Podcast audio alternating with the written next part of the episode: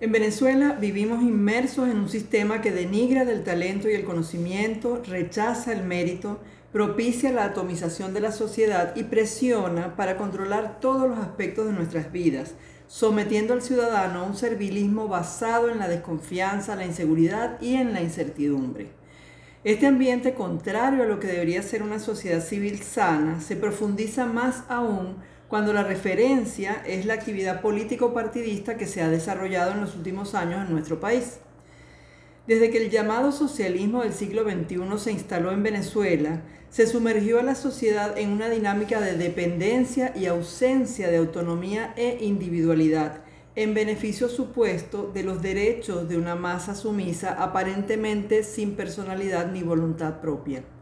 la creación de misiones en casi todos los aspectos de la vida ciudadana como programas de supuesta asistencia social directa, pero previo requisito de registro en sistemas de control gubernamental incrementó la dependencia del individuo a cumplir exigencias ideológicas para ser sujeto de determinado beneficio supuesto. Esta estrategia buscó como eje principal la pérdida por parte del individuo del sentido de capacidad propia, el valor del trabajo, el mérito, la identidad ciudadana y la libertad de pensamiento y de acción. Y fue posible potenciarla mientras el régimen chavista se apalancó en la bonanza provista por el alto precio del petróleo, la explotación de la renta petrolera y su aprovechamiento para manipular las demandas y necesidades de la sociedad.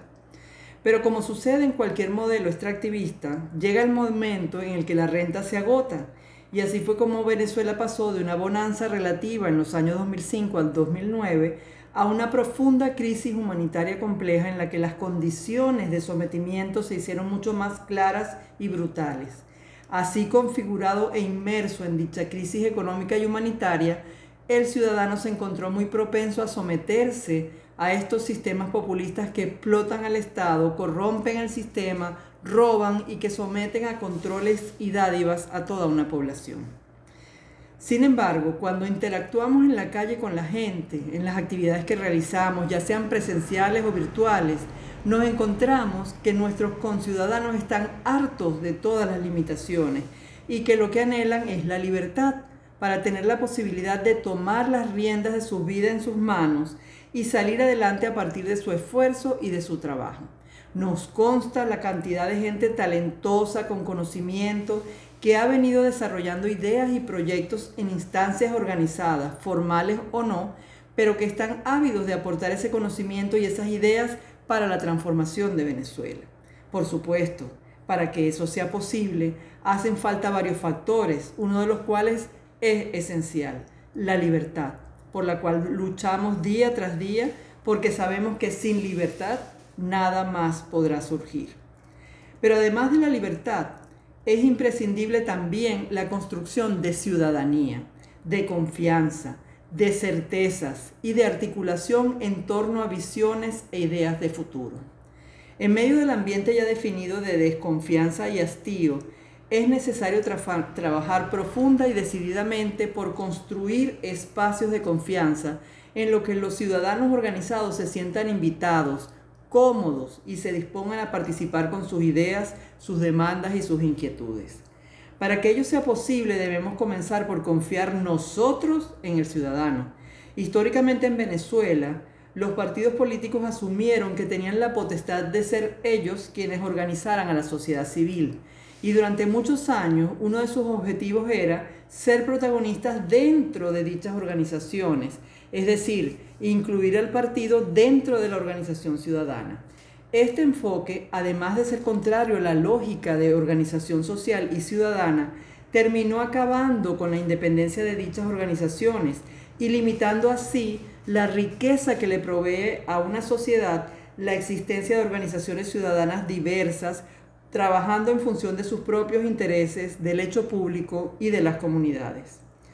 En los últimos más de 23 años de esta situación se ha exacerbado en Venezuela y aunque prevalecen muchas organizaciones sociales independientes,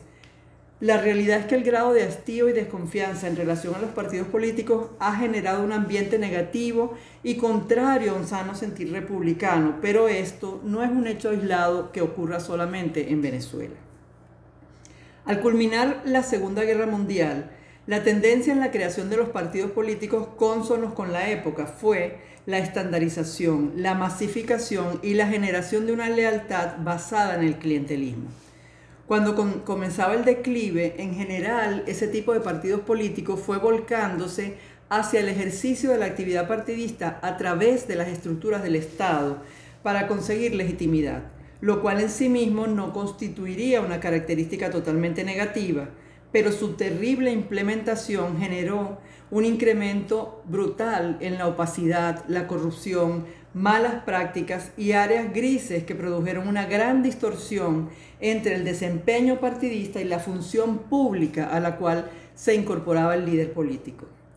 En particular en Venezuela, el desempeño finales de los años 70 respecto a los partidos políticos estuvo siempre estrechamente relacionado con el modelo de desarrollo imperante en el país. Roberto Casanova en su publicación Partidos Políticos Venezolanos, Ideas para su Reinvención, lo denomina el estado de bienestar a la venezolana, basado en la abundancia de la renta petrolera y en la facilidad de utilizarla desde el Estado para su distribución, en lugar de para crear una economía más abierta, sólida y diversificada. Este modelo generó un crecimiento insostenible del Estado que, junto a esquemas de clientelismo, corrupción e ineficiencia, produjeron un aumento en los problemas sociales, económicos y políticos de los cuales los ciudadanos responsabilizaron a los partidos políticos. Mauricio Rojas, en su libro La libertad y sus enemigos, afirma que la destrucción de la sociedad civil y la atomización del individuo son sin dudas las bases del Estado fuerte. El debilitamiento o destrucción de todas esas estructuras intermedias donde el individuo plasma sus relaciones sociales, lo deja para resolver sus necesidades vitales absolutamente dependiente del Estado. En suma, mientras más débil es la sociedad civil, más fuerte es el Estado. Y eso es, a mi juicio, lo que ha sucedido en Venezuela, no solamente en los últimos 23 años, sino que comenzó mucho antes y se ha profundizado por diseño con el régimen que se instaló en Venezuela. Esa es la motivación de la pregunta que le da título a esta serie de podcasts en los que desarrollaremos nuestro planteamiento de innovación política para la libertad teniendo en cuenta los 60 años de aprendizaje en sentido contrario.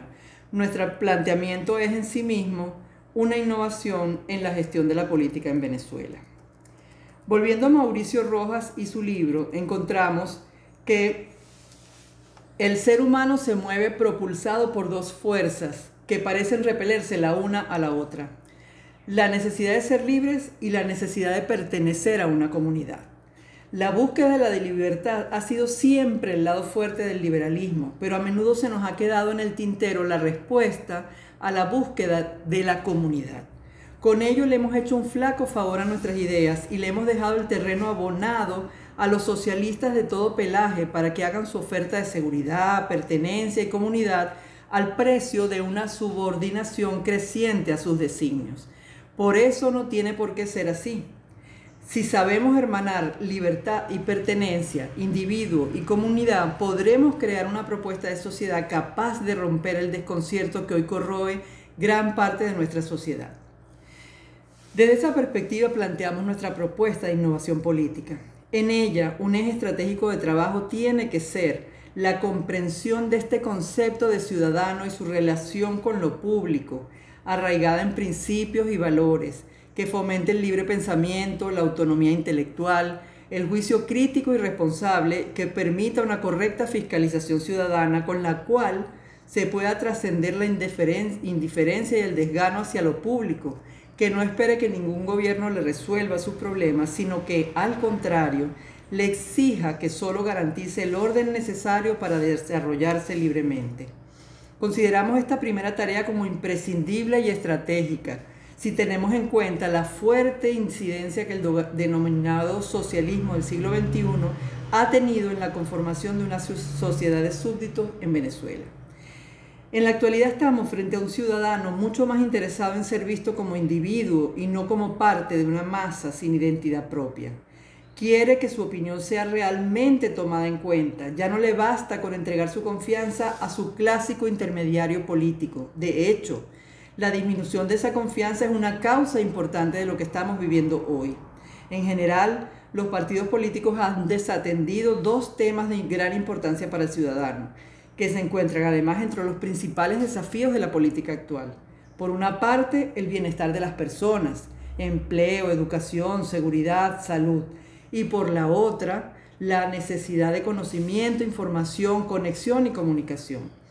Esto constituye un nuevo reto para los partidos políticos clásicos o tradicionales, pues requieren trabajar estrategias de especialización manteniendo esquemas modernos y adaptables de funcionamiento estructural que fortalezcan su institucionalidad. Para ello se requiere diseñar mecanismos de trabajo basados en valores, actitudes, confianza, con un profundo respeto por el conocimiento y el talento del otro, factores que se encuentran normalmente dentro de una comunidad y que facilitan la coordinación y cooperación para que en el proceso se obtengan beneficios mutuos. Se trabaja en base a relaciones entre personas y grupos organizados, formales o informales. La cohesión surgida a partir de esas relaciones es el origen de la fuerza motora que genera arraigo y ratifica la confianza en los actores participantes.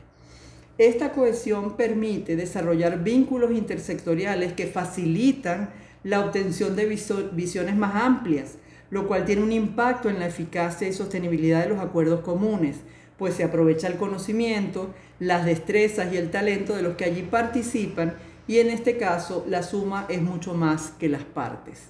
Pero lo más importante, comienza a generarse también un respeto por el actor político que lo propicia, con lo cual ganamos como sociedad.